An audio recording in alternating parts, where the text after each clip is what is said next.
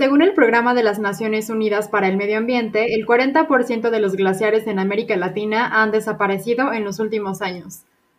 Bienvenidos a Perspectiva Verde, el podcast.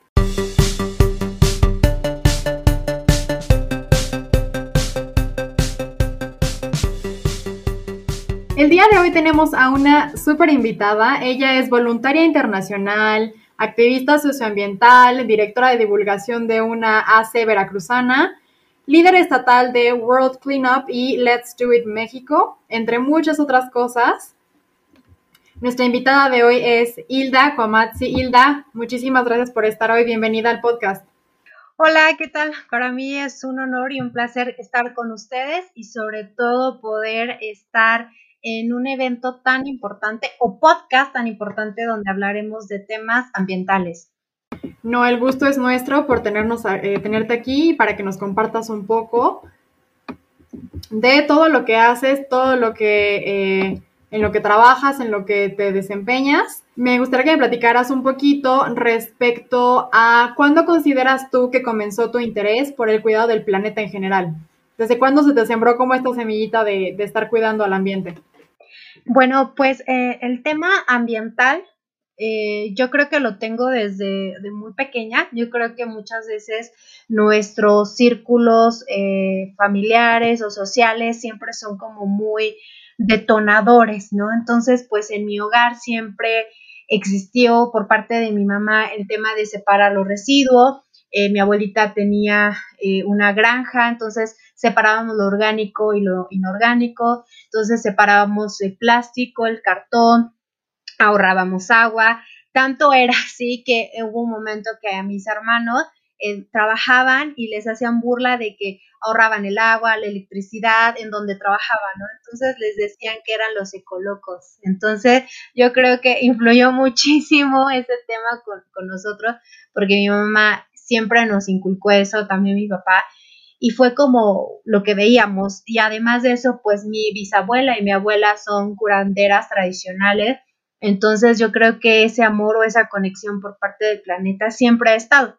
Aunque en parte de mi familia pues soy la única que me dedico a temas eh, socioambientales de profesión, pero también mi familia como que me apoya y a la vez como que no, pero pues dicen, bueno, está bien, si es parte de lo que tú quieres, pues adelante y otra parte es así de ya deja de hacer eso, ya mejor dedícate a otra cosa que sea más redituable, pero yo creo que esto es más redituable en temas, eh, no sé, como de, de, como persona, no sé, como que me siento útil, como que me siento feliz al compartir y sobre todo que las personas puedan tener una perspectiva diferente a los temas socioambientales. Sí, como mencionas, a lo mejor eh, no es redituable como te, como te dicen, pero yo creo que es sumamente valioso, ¿no? Y es muy diferente que una, una cosa sea redituable, redituable a que sea valiosa y, y, bueno, en este caso,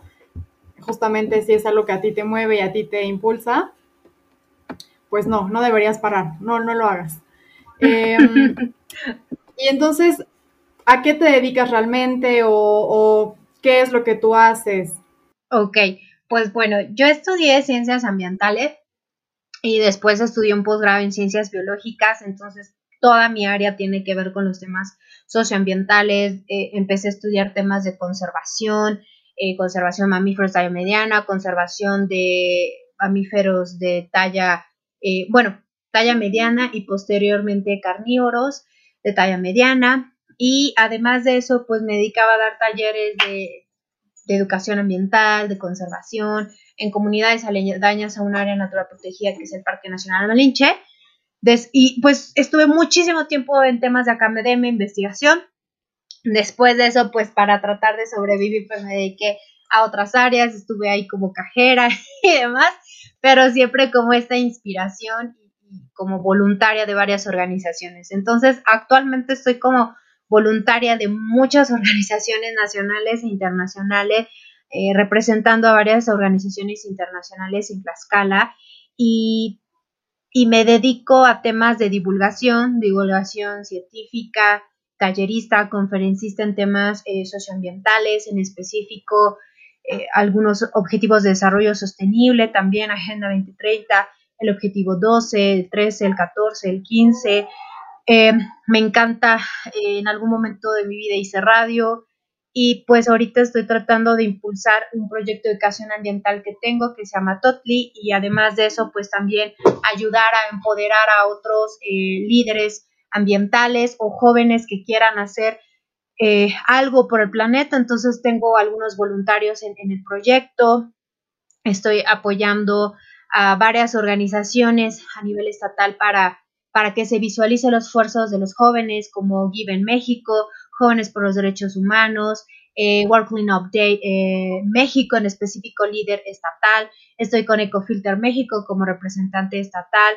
Eh, también estoy como eh, socia de, de Rotarac, soy funcionaria multidistrital en prevención y medio ambiente de, de Rotarac México.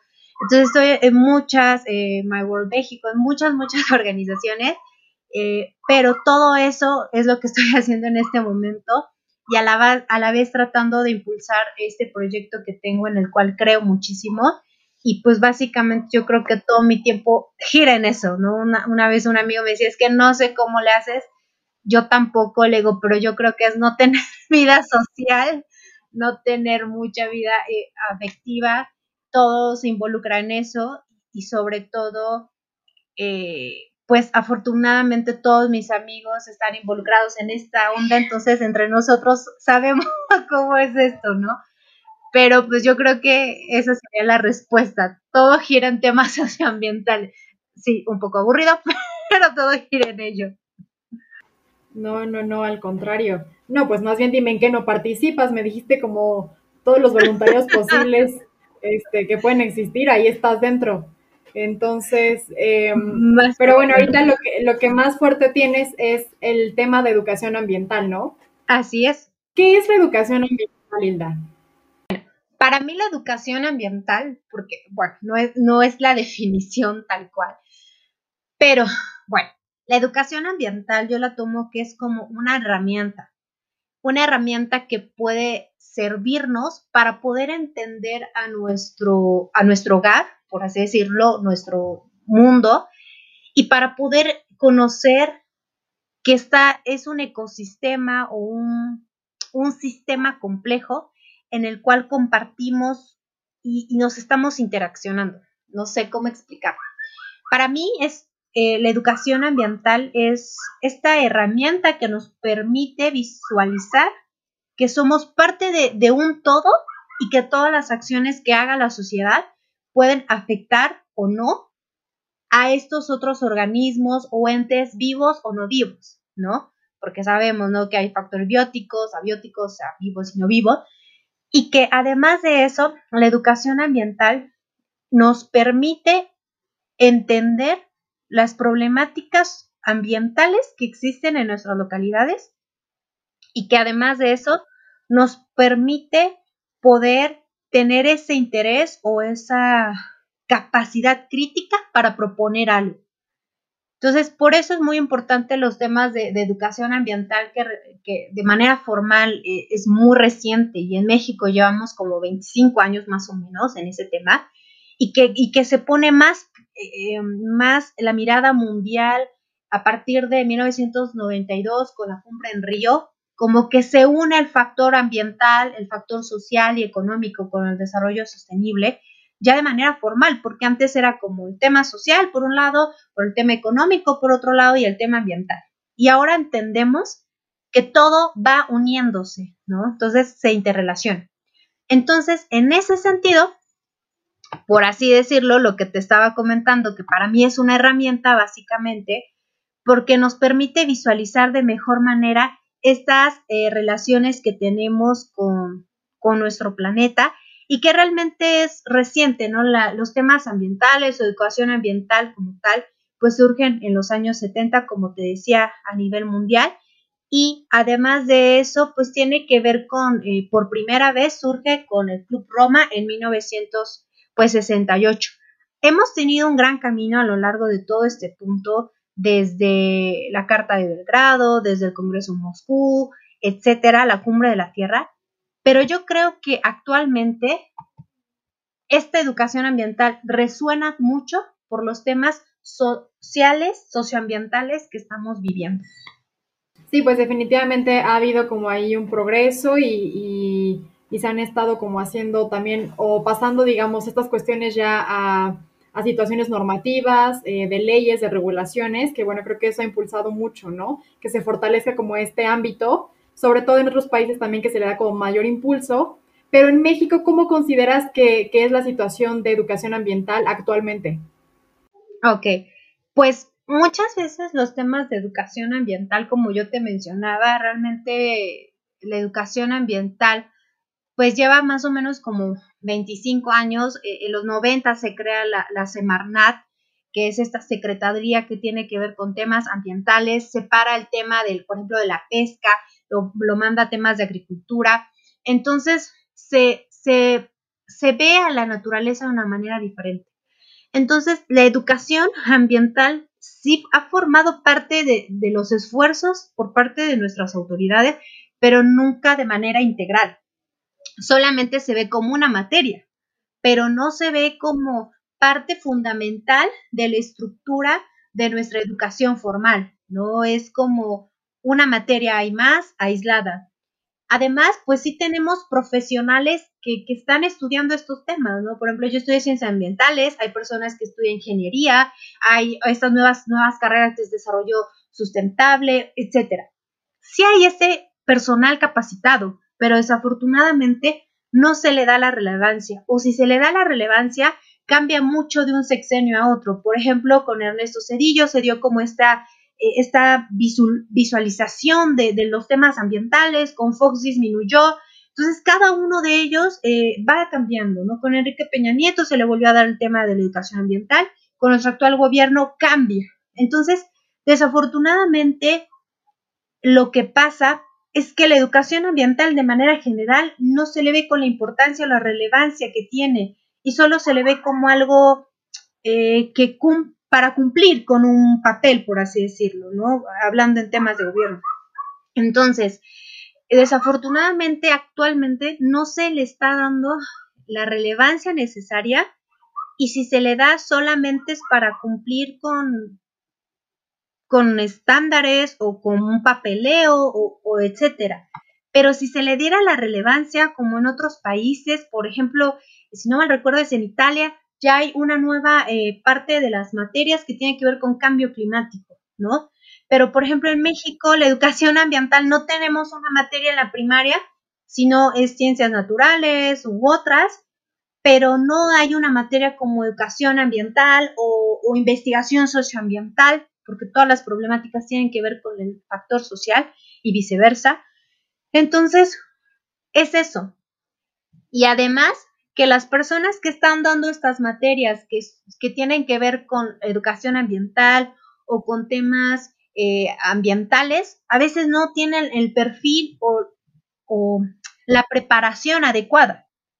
Entonces, esos varios puntos o retos que podríamos tener en México. Sí existe de manera, pues, no tan formal, por así decirlo, porque no está en, en la parte de la educación básica, no está, pero además de eso sí, sí hay esa relevancia porque existe en, nuestra constitución política eh, y se menciona en el artículo 3 que tiene que ver con educación, que la educación que se le debe de dar a los estudiantes tiene que ver con esto, ¿no? Con los factores ambientales, eh, cuidado de, de, los recursos naturales y etcétera. Pero están en todos en el papel. La realidad, pues todo lo estamos viviendo actualmente. Sí, totalmente. Yo creo que justamente no se ha hecho como la relación o el clic eh, que nos impulse o que nos obligue a, que este tipo de materias y de información sea parte obligatoria de los currículos, ¿no? De, las tiras de materias de las escuelas, de, pues sí, de la educación en general. Entonces, eh, bueno, tomando con base lo que nos acabas de mencionar, ¿cuáles son las áreas en las que tú crees que hace falta mucho como mayor impulso o a lo mejor implementar alguna otra situación para que la educación ambiental justamente tenga esa importancia, se le dé el lugar que, tiene, el que corresponde, y que bueno, sea algo que, se imparta como de manera automática. Claro, Fíjate que hoy justo escuchaba un tema muy interesante eh, por parte de, la, de, los senadores. Hoy había un foro abierto en temas súper importantes que tiene que ver, porque se, quiere cambiar la, la LGPI, que es la legislación que tiene que ver con la gestión de, de residuos, por así decirlo. Es un tema súper importante y súper trascendental. Entonces se hizo un foro y todos todos los ponentes desde, desde la Alianza Sin Plásticos, desde de, esta asociación que tiene que ver con los plásticos, hasta la misma Semarnat, etcétera. Todos los, todos ellos, todos, todos, todos decían, es que este problema que tenemos para, en temas de residuos, o, basura, mal dicho, eh, y que los rellenos sanitarios y la separación, todos, todos, todos, todos coincidían en un punto es que todos necesitamos eh, que esta corresponsabilidad. ¿Por qué? Porque todos formamos parte de esta responsabilidad, ¿no? A mí me encanta ese tema, corresponsabilidad, pero también todos tenemos responsabilidades diferidas. No va a ser la misma responsabilidad de la sociedad al gobierno. Pero además de eso, todos mencionaban que tenemos que tener o generar una conciencia diferente. La educación ambiental siempre se la asocia a eso, y también por eso mismo no se le da la importancia porque eh, no tenemos de manera, algunas metodologías nos permiten ver cómo cambia la percepción de una persona en un momento o a otro y si aprendió o si se le está dando cierta educación. Pero no decimos como esto de blanco y negro, ah, bueno, una persona actúa de esta manera con educación ambiental y esta sin educación ambiental. Entonces, en ese sentido, cuando mencionan estos ponentes en este foro abierto, este cambio de conciencia, ahí de manera explícita están hablando de educación ambiental. Entonces, la educación ambiental nos permitiría, y, todos lo mencionan, si nos permitiría que nosotros como sociedad entendiéramos de diferente forma nuestro actuar de día a día, porque cada una de las acciones que generamos tienen un impacto socioambiental desde nuestra alimentación, desde que nos bañamos, a cada segundo. Pero si tuviéramos una buena educación ambiental, no importando si yo fuera arquitecto, político, eh, ingeniero, nos daríamos cuenta que yo como arquitecto puedo tener un papel activo e importante cuando construyo una casa y yo no voy a permitir que esa casa se construya con un material que fue extraído de un lugar en el cual está devastando una selva o devastando un bosque, o que el cemento que yo compré fue creado por una empresa cementera que está quemando llantas y con lo cual se están produciendo dioxinas o furanos, que son sustancias tóxicas y cancerígenas. Entonces, o si yo fuera un, eh, o si yo fuera un abogado, pues también entendería en ese sentido que yo no puedo tener una falta de ética en temas ambientales, por ejemplo, si viene una comunidad a mí y dice, oye, es que nosotros estamos peleando porque una constructora está devastando nuestros bosques.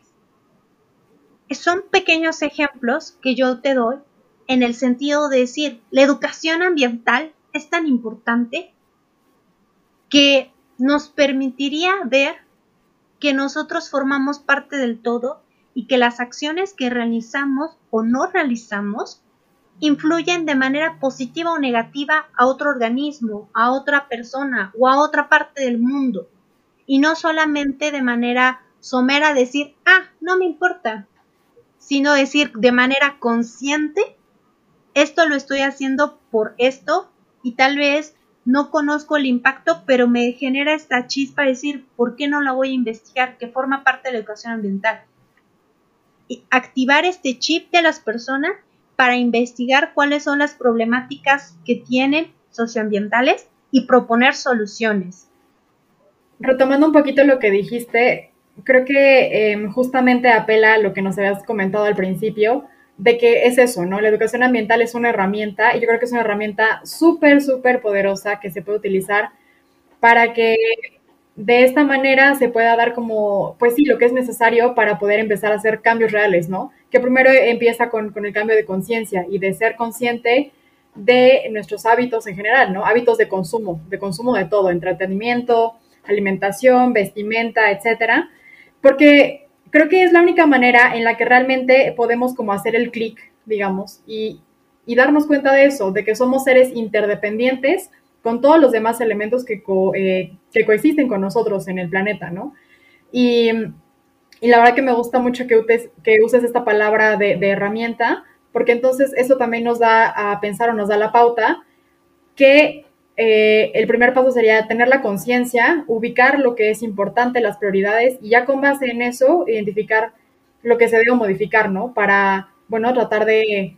Eh, obviamente en primera instancia, evitar causar más daños, pero también solucionar los problemas actuales, ¿no? Em, y bueno, la, situación que nos comentas para respecto con México, ¿qué crees tú que podría como realizarse para que justamente esta educación ambiental que tenemos así como medio con, con huequitos en, en México, en todos los niveles educativos, que bueno, obviamente tendría que pensarse primero en los niveles educativos básicos, ¿Qué crees tú que se necesite realizar para que la educación ambiental en México mejore?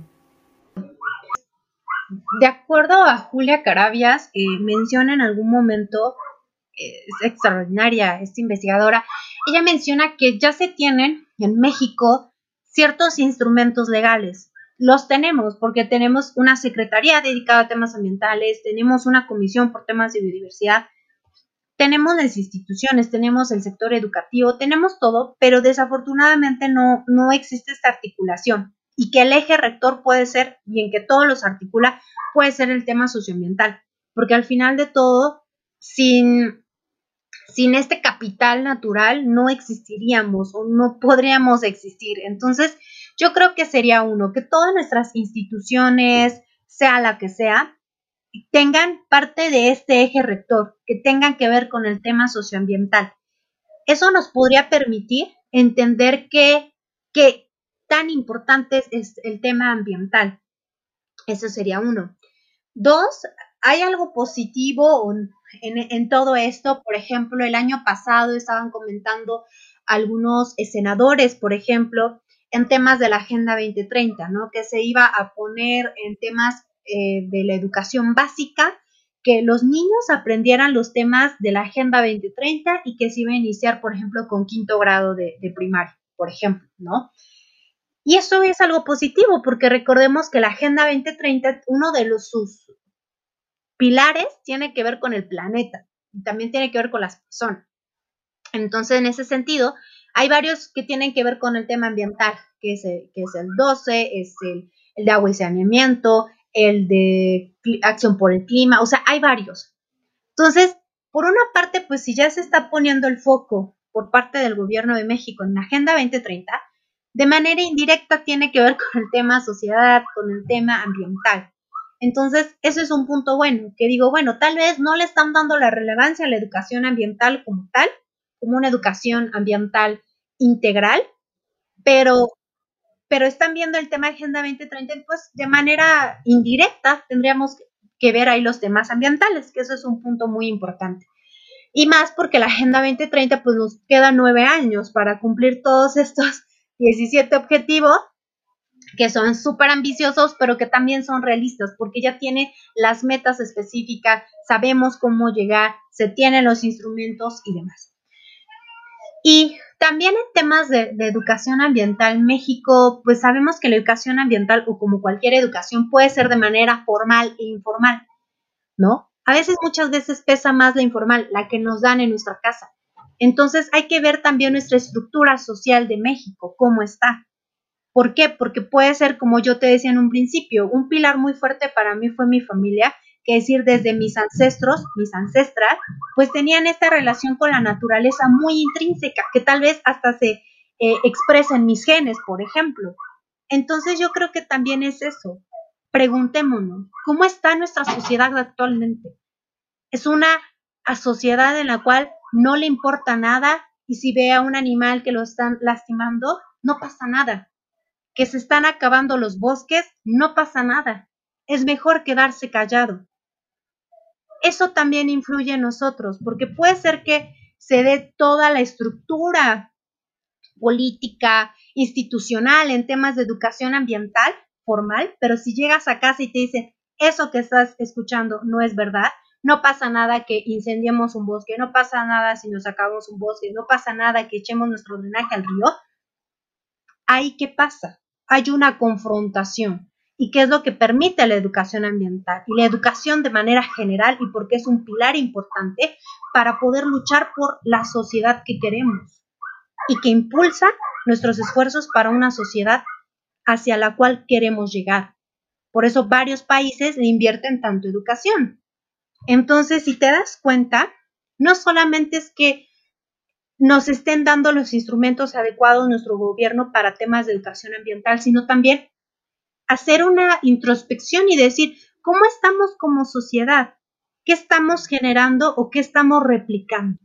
Entonces yo creo que eso es muy importante, que tal vez a los niños, no importa cómo esté su contexto social o en su hogar, pero si se le está diciendo en el libro, sabes que para si tú ves que tu río está contaminado, lo mínimo que puedes hacer es tal vez no arrojar basura o comentarle a la persona que estás viendo que está tirando la basura, eh, no la tire, o si al final de cuentas ves un incendio, pues tratar de, de apagarlo o llamar a los bomberos, o además de eso no debes de colocar basura o la tienes que separar y aparte de eso se tiene la estructura o la infraestructura para que nosotros podamos reciclar, todos podríamos caminar hacia ello. Voy a terminar estas reflexiones que te digo con un punto súper interesante. Cuando vamos a, otro país, pongamos, no sé, Europa, al país que tú quieras, ¿no? Bueno, eso es un continente, pero bueno, vamos a otro país. Y vemos que tiene los, estos botes para separar. Socialmente, tú, tú, aunque no conozcas la, la tipología de colores, lo colocas todo en uno, la gente te va a decir, oye, es que estás mal, es que es separándola.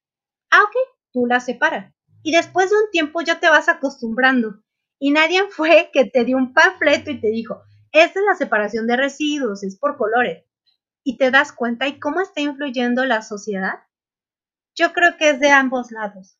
Uno, que no nos tenemos, falta toda esta estructura eh, en temas de educación ambiental por parte del Estado, por parte de la academia tal vez, por parte del sector privado, que tal vez no hay como instituciones que, que perfilen esto, pero por otro lado está la sociedad, que no está permitiendo que se estén replicando las buenas acciones que se puedan tener por temas de educación ambiental, tanto formal como no formal. ¿No? Entonces yo creo que eso es muy interesante y la reflexión que dejo a todas las personas que me escuchen es que promovamos esas pequeñas acciones positivas que tenemos y que no señalemos o te echemos a las personas, porque muchas veces te dicen, no sé, levantas un residuo, haces una jornada de limpieza y te dicen, ay, ¿para qué haces eso si mañana va a estar sucio? Bueno, pues mínimo y no va a estar sucio y tal vez alguien que vea que está haciendo eso pueda decir, ¿sabes qué? No lo voy a hacer o voy a ayudarle a esa persona que está limpiando. Bueno, definitivamente eh, yo creo que es una, es una cuestión y una, un poner en práctica que va de la mano, ¿no? Como mencionas, es, es tanto que el gobierno y que el Estado haga su parte, pero también una parte muy fuerte recae en la sociedad, ¿no? En todos nosotros.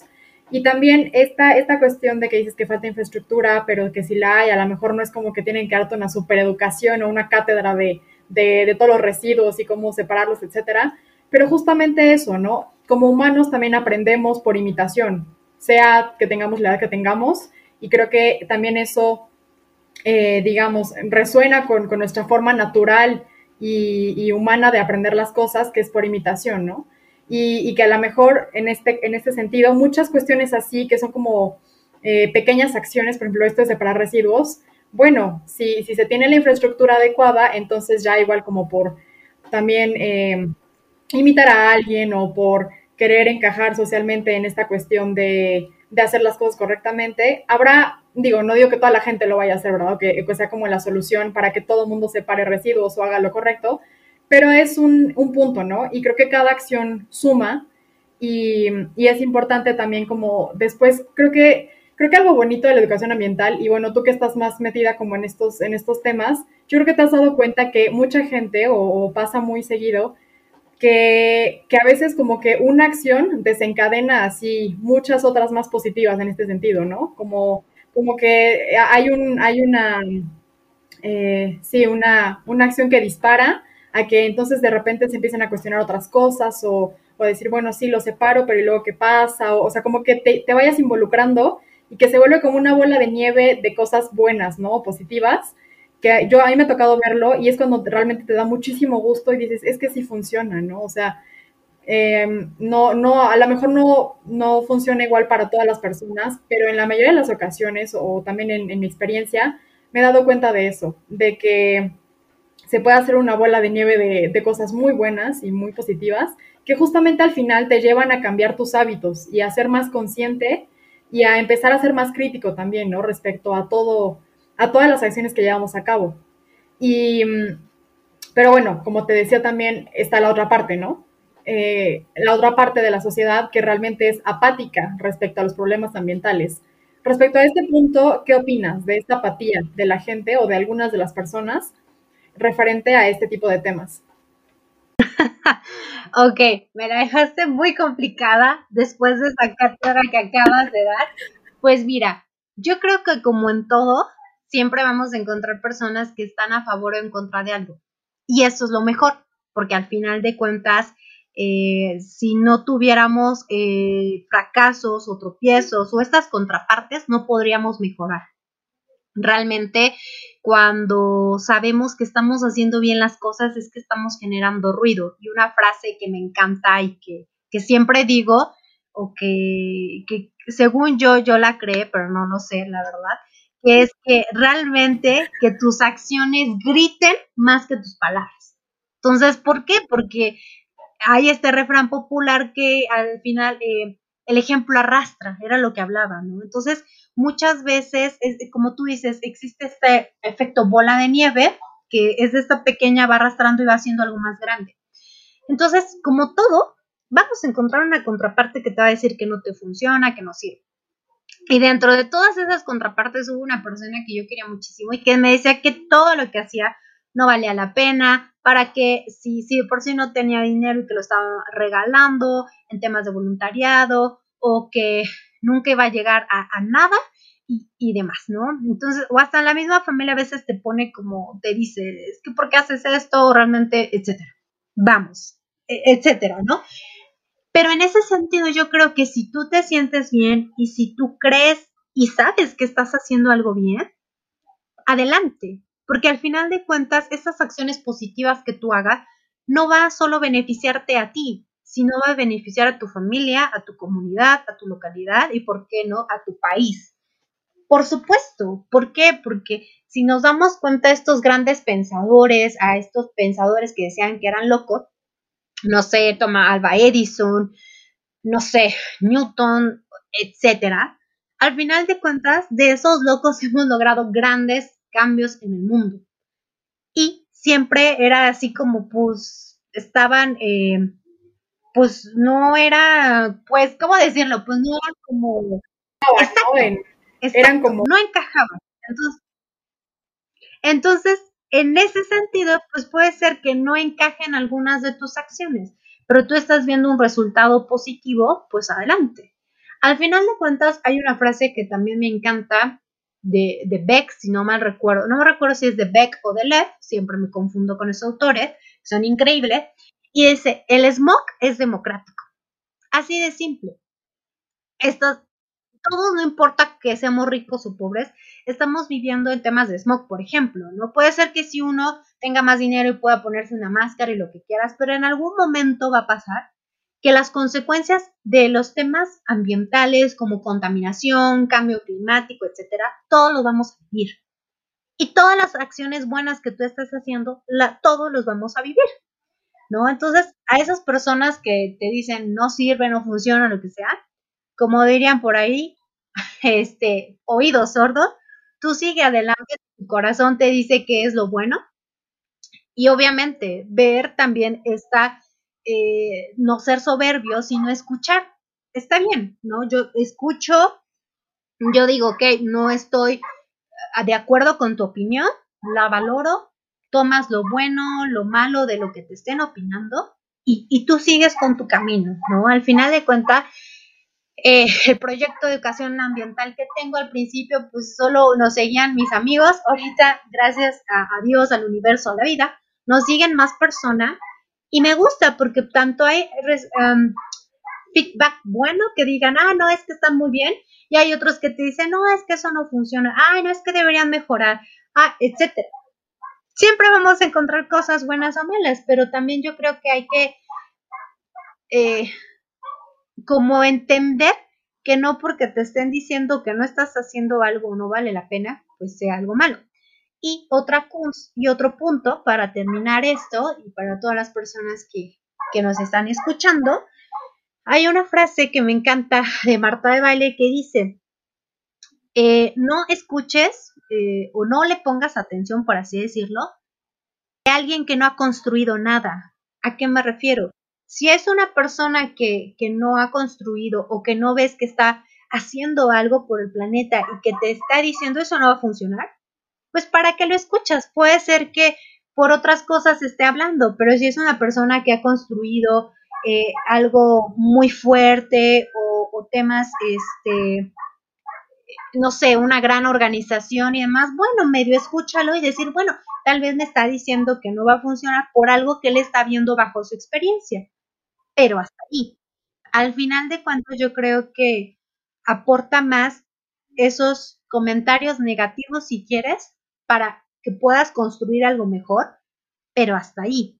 No ponernos a llorar de que eso no funciona o demás. O bueno, eso es, o eso me digo a mí misma cada vez que las personas me dicen que esto no funciona, que esto no sirve, que estoy regalando mi tiempo, mi poca juventud que me queda. Pero al final de cuentas, yo creo que, pues si tú al final alguien te va a decir, o tú mismo vas a decir, estuvo bien hecho, adelante.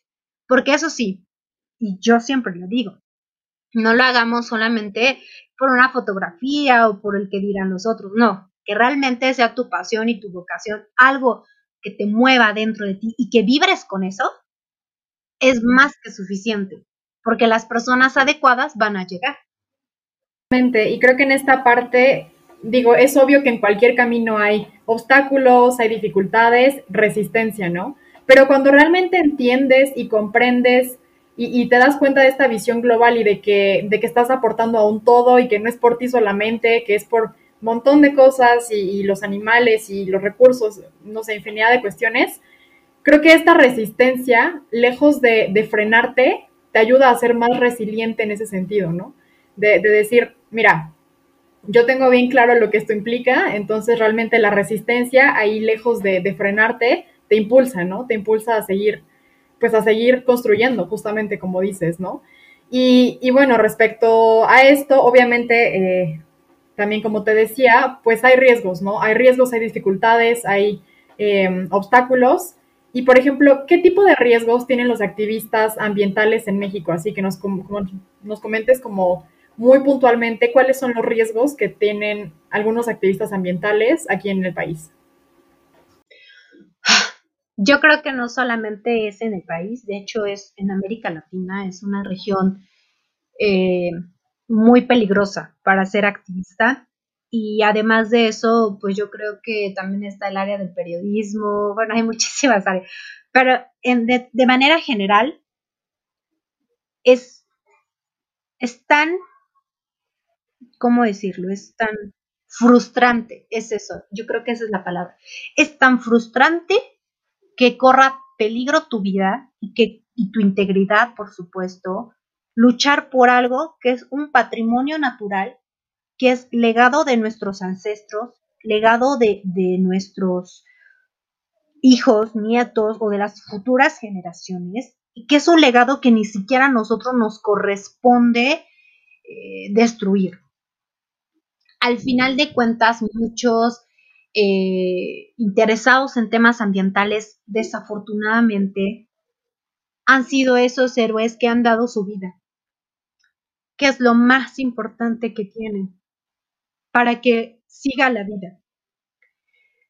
este, este tema siempre eh, me cuesta porque uno se pone en esa contraparte y dices, ¿cómo es posible que una acción tan buena que va a beneficiar a todos puede ser que ponga en riesgo tu vida y que no, no se tome tan en serio este tema?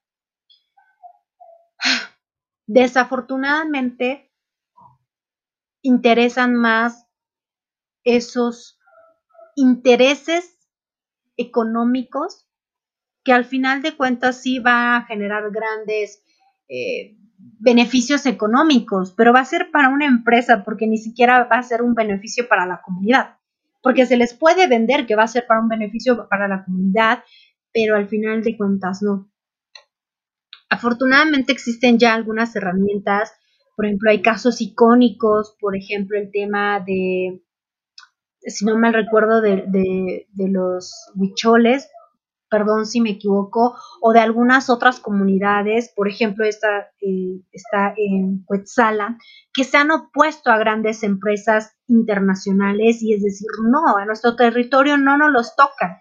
Y ha sido tal el impacto porque han tenido una cohesión y sobre todo ayuda de otros sectores que han permitido que no se vulnere sus derechos sociales, económicos, ambientales y culturales, los. Además de eso, pues existen muchos activistas a nivel nacional e internacional que con sus luchas, como no han tenido todo este soporte, son más vulnerables.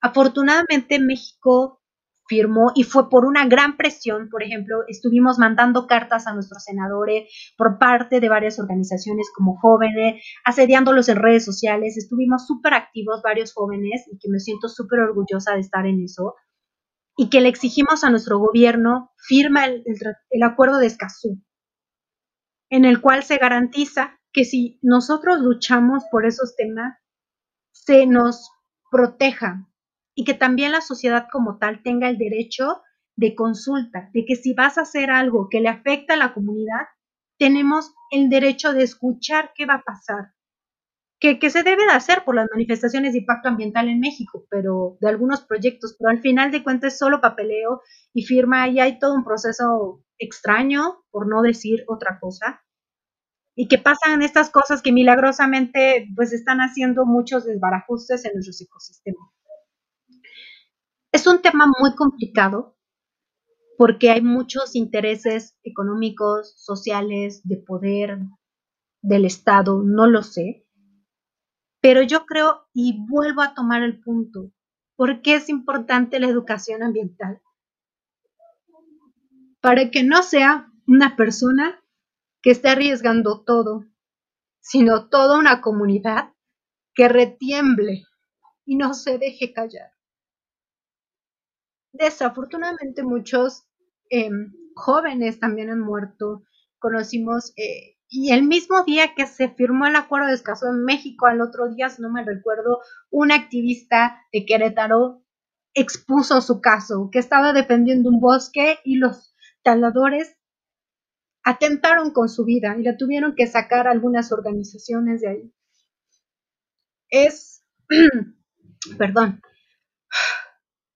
no, es un tema que yo creo que es el punto importante de la educación ambiental.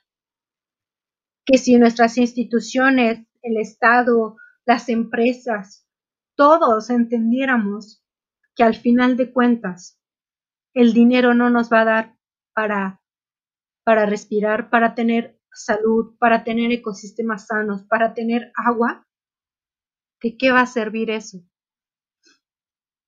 Hoy por hoy lo vemos. ¿Qué es lo más importante que tenemos? La salud. Y que hay personas que pueden gastar muchísimo dinero para obtenerla de nuevo y cuando la teníamos no la valorábamos. Y el tema de pandemia tiene que ver por temas de zoonosis, que son estas enfermedades que se pasó de, vida silvestre al humano, pero es porque ya no existe esta ecosistema también biológicas, ¿no? Y, y, Eso. Tal vez me salió un poco del tema, pero al final de cuentas es todo se resume en eso, que la humanidad se ve como algo ajeno, como un extraterrestre que está viendo todo, que se siente superior, pero no es que seamos superiores o inferiores. Estamos en el mismo piso, estamos en el mismo círculo azul, que compartimos un hogar, y siempre digo, falta de empatía. Muchas, pero muchas problemáticas se resolvería si fuéramos empáticos. Yo empresa transnacional que ah, no me gustaría que a mi país, porque en, mi país existe la legislación, bueno, en México también existe, pero eso es otro tema, pero que me, me, prohíbe, me prohíbe talar los árboles, pero en otro lado, pues es más fácil, pues voy a hacerlo. Pero si fuéramos empáticos, diría, a mí no me gustaría que a mí me hicieran esto, o que yo tuviera mi hogar y que me estuvieran destruyendo mis árboles que estuviera matando a los animales, no lo haría. Rescatando, Yo creo que falta mucho. Perdón, rescatando un poquito esta cuestión eh, que mencionas, ¿no? De realmente tener bien claras cuáles son nuestras prioridades, ¿no? Y que a veces como, como humanos, como personas, creemos que la salud es solamente que hagas ejercicio, que comas bien, pero no asociamos en ocasiones que la salud implica la salud del medio ambiente también, ¿no? y que también eh, respecto a la pandemia actual, la calidad del aire es súper importante ahorita, este, la calidad del agua. Entonces, yo creo que también es, es como hacer ese, ese clic, ese, esa unión entre que la salud implica también la salud de nuestro medio ambiente, ¿no? Y que eso repercute sí o sí en la salud en general y que la salud es un concepto mucho más integral que solamente eh, que tengas, que no te enfermes, ¿no? Que no te dé gripe, ¿no? O sea, realmente es una cuestión de, tener salud emocional, espiritual, en tu entorno, eh, salud física, etcétera. Y, eso también implica que entonces, eh, conociendo, y creo que es algo que, impulsa la educación ambiental, que cuando conoces realmente lo que es de verdad valioso, pues empiezas a cuidarlo y a, llevar a cabo acciones en pro de, de ello, ¿no? Y eh, bueno, obviamente este tema de, los activistas, claro, es lamentable que todo esto tenga que suceder y que incluso se tengan que eh, hacer estos pactos como nos mencionas para, proteger o salvaguardar la, vida de personas que se preocupan por lo que de verdad importa. Eh, yo creo que en ese sentido, pues sí, es, un tema que, que, se toca aparte porque es muy amplio, ¿no? Y da mucho que comentar ahí.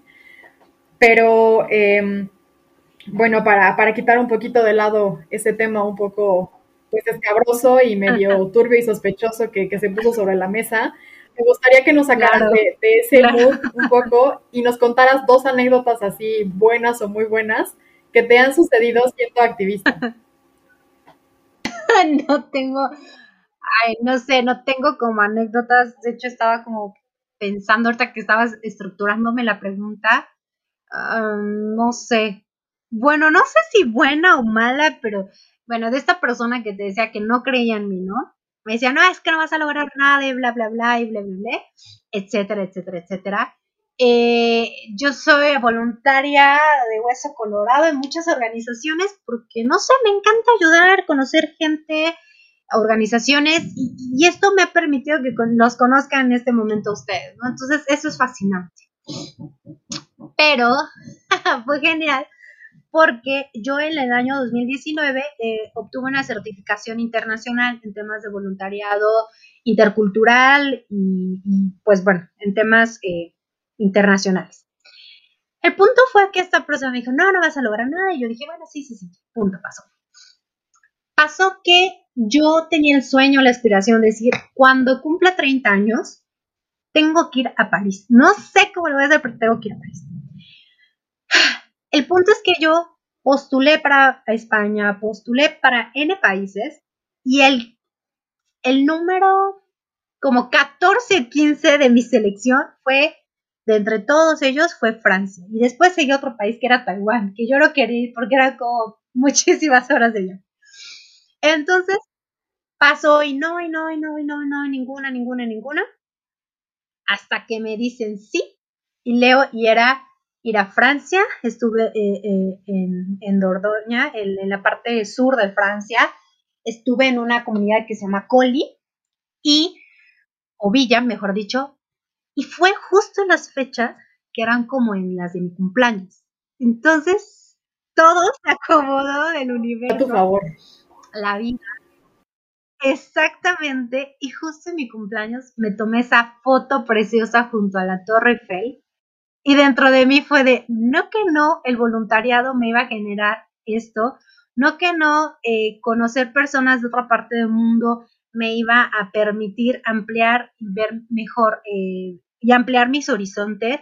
Conocí eh, personas extraordinarias que siguen siendo mis amigos. Además de eso, fue como esa cerecita que tú dices, no que no podía.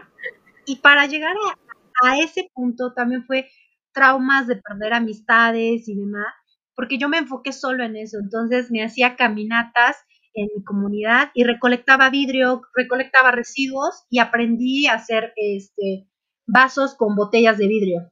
Que me encanta hacer eso, pero también como que me quemé y demás. Pero bueno. Dijiste, sí me gusta, pero no tanto ya. ¿Qué me iba? Exacto. Y, y luego, hace cuenta que iba del negocio a negocio y de, disculpe, es que te, quiero hacer un voluntariado y bla, bla, bla. No le vendo un vaso. Ay, jóvenes. Ay, señorita, es que no te voy Bueno, ¿cuánto cuesta? Bueno, le ayudo con uno y está bonito. yo, ay, sí, señora. Y ahí me ves con mi bolsa de negocio, negocio. Eso me permitió conocer a más personas y además esa satisfacción de decir, se pudo. Y aparte ayudar al planeta, ¿no? Quitando en esos residuos que estaban tirados en terrenos baldíos. Entonces fue eso. Y ese punto tan crudo de mi vida me permitió reencontrarme a mí misma y crear toda Educación Ambiental, que es mi bebé y por el cual me siento súper orgullosa. Es este proyecto de educación ambiental que ha, rompido fronteras en Tlaxcala, en México, y, de hecho hoy me acaban de enviar un correo que quieren que dé una conferencia de educación ambiental en una universidad en Perú. Entonces fue como de, dije, o sea, si no hubiera sido por ese momento tan crudo de mi vida, de, decir, ok, no crees en mí, pues está chido, pero yo, no, ya, yo ya no te la compro, pues, pues esas son como esas dos anécdotas que, que tuve o, que tengo y que también el voluntariado y temas ambientales, mi profesión, mi preparación y etcétera, me ha permitido ir también a, Chile, al desierto de Atacama, que nunca hubiera imaginado poder ir y que se me dio la oportunidad de ver los guanacos, que son como tipo llamas, pero solo silvestres, y conocer gente extraordinaria que quiero muchísimo y amigos, y, y que eso. Entonces yo creo que es como muchas veces estos puntos amargos que hemos tenido o que si a veces algo nos frustra, que yo creo que a todos nos pasa y a mí mucho, que quieres algo, estás luchando por algo, pero no se da, tranquilo, tal vez es porque algo mejor viene en camino. Definitivamente, yo creo que eh, como, como activista y como esta formación que has tenido y estas experiencias, pues sí, ¿no? Te, ha abierto los ojos a, a justamente los, los, puntos de quiebre, como dices, o no, los, parteaguas que, que, te marcan un antes y un después. Y bueno, también estoy segura que en estos andares tuyos, eh, en todos estos temas, has tenido anécdotas muy divertidas. Así que me gustaría que nos compartieras una anécdota divertida que te ha sucedido que bueno, ya medio, nos contaste una ahí con los vasos, que es entre, entre buena y divertida, pero alguna otra que, sea divertida que te haya sucedido en, este tiempo, Hilda. Ok, pues bueno, cuando estuve en el voluntariado en Europa me conocían, o una amiga me puso el nombre o su nombre de, de la niña con suerte, porque fue muy chistoso porque el último día que estuve en París, estuve con una amiga que quiero mucho, que, es Tania, pasó algo muy chistoso. Yo llegué, yo dije, no quiero estar sola en mi cumpleaños, no sé qué. Una amiga me dijo, pues vente a Irlanda, pues yo vivo acá, vente. Me fui con él. Pero antes de irme a ese viaje a Irlanda, ay no, gracias, me hiciste recordar eso. Bueno, mi inglés no es tan bueno, a lo mucho sé, soy como bedo, no sé, la verdad no soy muy buena en inglés luego me fui a un país donde se habla francés y yo así como nulo francés. Entonces dije, bueno, no pasa nada, el inglés es idioma universal, ya. Ahí me voy, nunca había ido para allá, punto. El chiste es que todo, cuando estuve yo en París o, en Francia, siempre iba acompañada de él, pero hubo un momento que me tocó viajar sola. Y me acuerdo que mi amiga me dijo, te vas a la línea amarilla y que no sé qué. Sí, yo ya me fui, Y en eso pasó el tiempo, el tiempo, y yo, ¿dónde estoy? Y el vagón ya era casi vacío, solo había, había una mujer. Y yo dije, Virgen Santa, ¿yo qué hago? Y pues ya me animé, mi, celular muerto, ay no. Y le pregunto a una chica, oh, hola, ¿cómo estás? Y así de, bien, oye, una pregunta, ¿este va para la Universidad de, de Francia? Porque mi hostal estaba atrás de la universidad. No, vas en la línea contraria. Y yo, ¿cómo que la línea contraria? y me dice, sí, vas en la línea contraria. Y de hecho, la zona donde tú vas no es tan buena y es un poco peligrosa. Y te sugiero que hagas algo para cambiar de línea, porque, y de hecho eran como once y tantos. Dice, el último eh, metro, por así decirlo, para allá, es a las 12. O sea, tienes nada para llegar. Imagínate, sin dinero, sin saber francés, sin celular, sin nada, y yo así como, ay, excelente, y ya te perdí. Me dice, ¿sabes? Yo creo que me quedé perdida que me dijo la chica, ¿sabes qué? No te preocupes, yo puedo hablar a alguien que me vaya por mí. Ven, bájate. Me bajé con ella, tomamos la línea correcta y me dijo, pero ¿cómo es posible que no te perdiste? Y decía, ay, perdón. ya le platiqué por qué estaba, le dije que era voluntaria y eso te abre mucho las puertas, porque me dijo, ay, qué bonito que vienes y ayudas a mi país y que no sé qué, y tú así de, ¿no? Entonces me dijo, mira, va, se bajó conmigo, me dijo, te vas a tomar este tren y es el último, entonces ya iba lleno, me dijo, tú te vas a bajar, hasta me dijo la, ¿dónde? Y me dijo, tú te bajas, ten cuidado, vas a cruzar y etc. Cuando volteé para darle las gracias ya no estaba. Entonces yo dije, es una, era un ángel. Yo, yo digo que es un ángel porque ni las gracias bajé y justo un día después nos enteramos, en la Universidad de, de, ahí de París es un campus precioso, entonces un jardín y demás, pero yo tenía que cruzarlo para poder llegar al hostal, porque si no tenía que rodearlo y era muy complicado. Entonces yo bajé del metro, crucé, súper precioso, y yo ahí como temiendo y pidiendo, Dios, por favor, cuídame, que no me pase nada. Ahí iba corriendo en la noche, parecía un clacuachito ahí corriendo, y ya me subo, entro al hostal, le bueno, cargo el teléfono, mi amigo, oye, es que estoy marcando y no me, ¿qué te pasó? Y yo, ah, es que me perdí. ¿Cómo que te perdiste si era bien fácil? Y me perdí. y ya, y justo, exacto, y justo cuando yo pasé o cruzaba, el campus de la universidad lo cierran a medianoche. O sea, justo cuando yo pasé, lo estaban cerrando.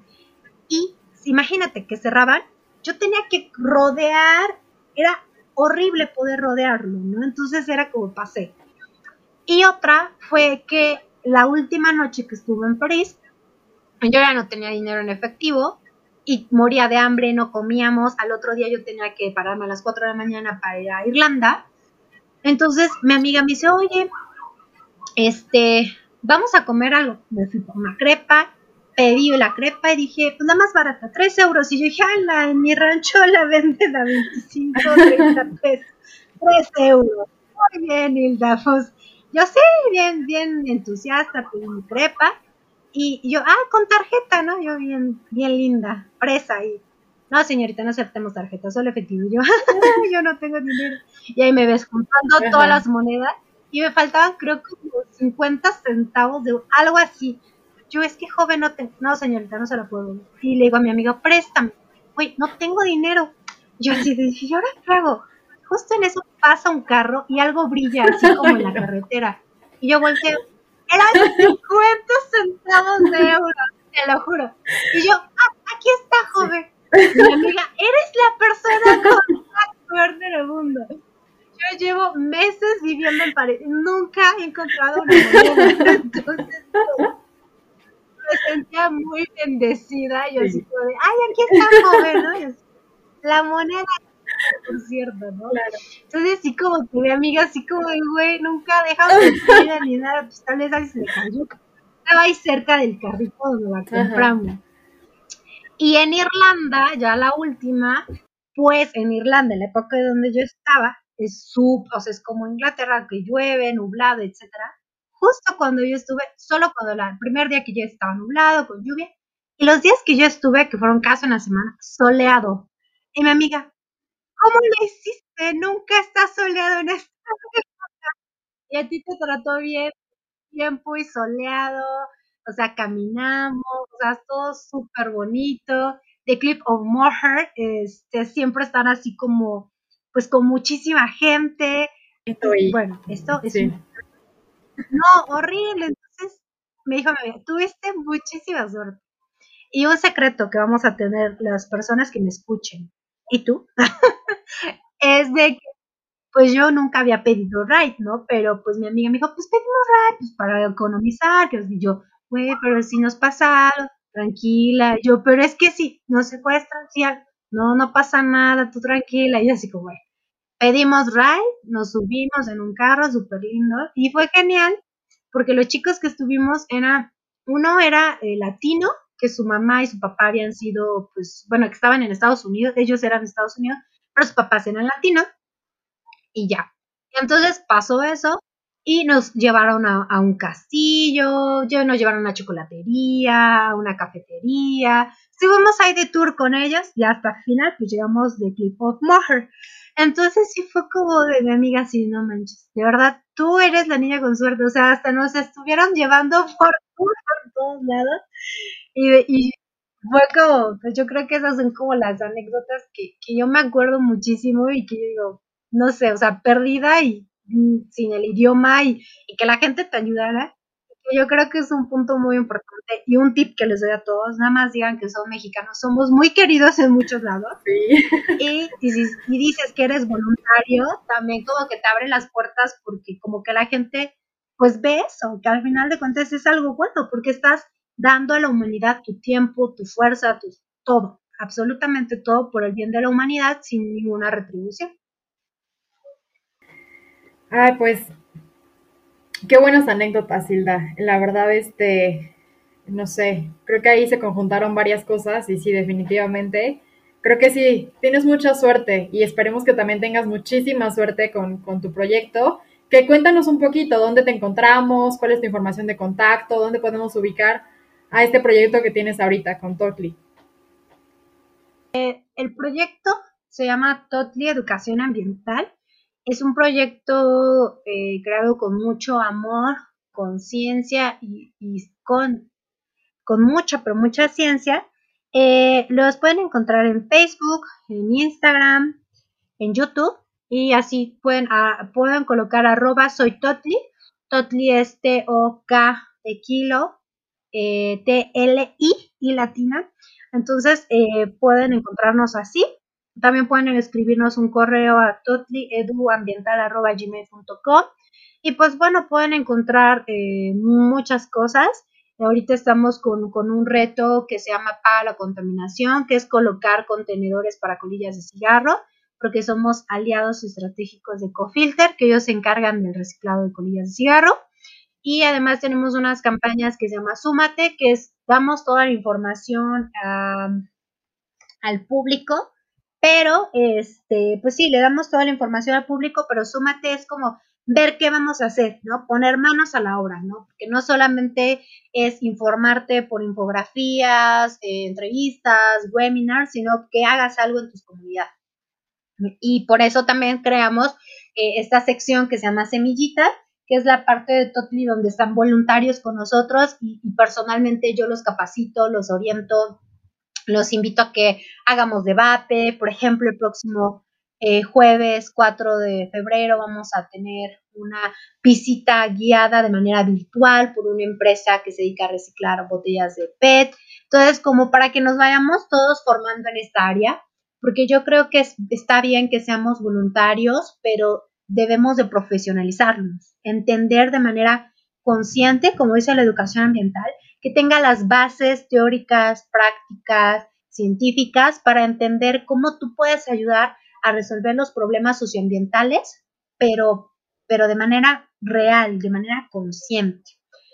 Entonces, tenemos esas áreas en tu educación ambiental que súmate, que son estos retos, capacítate, pues donde damos conferencias, talleres, eh, webinar, infografías, etcétera. Eh, inspírate, que es un área en donde todos los miércoles hacemos entrevistas o hacemos em, webinar y demás a agentes de cambio, empresarios, emprendedores, investigadores, etcétera, que están haciendo algo de manera extraordinaria por nuestro planeta y que nos ayudan a inspirarnos un poquito más ah, en nuestro actual. Gracias por la información de contacto. Seguro te estaremos eh, revisando y buscando y, compartiendo y sumando a las acciones que ustedes llevan a cabo, que ese es el chiste, ¿no? Como hacer la comunidad más grande. Pues ha sido un gustazo a platicar contigo el día de hoy.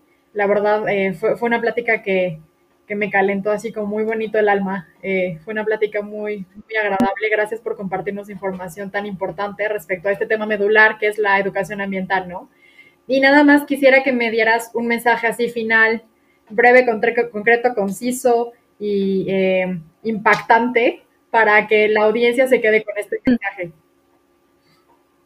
Lo único que les puedo decir, que les agradezco muchísimo que se hayan quedado hasta el final del podcast, que estén escuchando a, estos chicos increíbles que están haciendo algo increíble eh, desde sus trincheras y que sobre todo los invito a actuar, que muchas veces eh, hay otra frase de otras personas que dice, no necesitamos estos activistas perfectos y imperfectos, y yo eh, abono a eso, que realmente un activista, una persona que quiera hacer el cambio, no es aquella persona que dice, oiga, está contaminado eso, está, estamos, em, estamos haciendo no sé, un desastre ecológico por esto, sino aquella persona que está haciendo algo. Y resumo todo esto con una frase que espero que sí yo la haya creado, si no me van a cobrar derechos de autor. El copyright ahí se te va, se te va a cobrar, ¿eh? Exacto, se me va a cobrar. Tengo que registrarla sin duda, que es realmente que tus acciones griten más que tus palabras. Al final de cuentas puede ser que las personas con, tu ejemplo puedan hacer algo o los impulses a decir, oye, yo quiero hacer algo como esta persona o mejor o por qué no, yo quiero impulsar, no sé, otros temas, ¿no? Porque existe eso, no, no solamente el tema ambiental, sino hay N cantidad de problemáticas sociales que tenemos actualmente y que podamos hacer algo. Y sobre todo yo los invito que ahí donde su corazoncito lata muy fuerte, donde se sientan felices, donde se les pase el tiempo volando y donde ustedes crean que es el lugar adecuado, ahí quédense. Y si no están en el lugar adecuado, construyan esas alas y vuelen. Pero el agradecimiento. Eh, muchas gracias igualmente al auditorio. Esperamos que disfruten tanto este podcast como yo lo he disfrutado el día de hoy. Eh, me quedo con un muy buen sabor de boca de esto. También recuerden visitar nuestra página web en perspectivaverde.com.mx, seguirnos en Instagram, a nosotros y a Hila también, ya les dio su información. Y estamos como arroba perspectiva verde en Instagram. Mi nombre es Ingrid Sánchez. Muchas gracias a Rodrigo González en producción. Nos vemos en el siguiente episodio. Adiós a todos.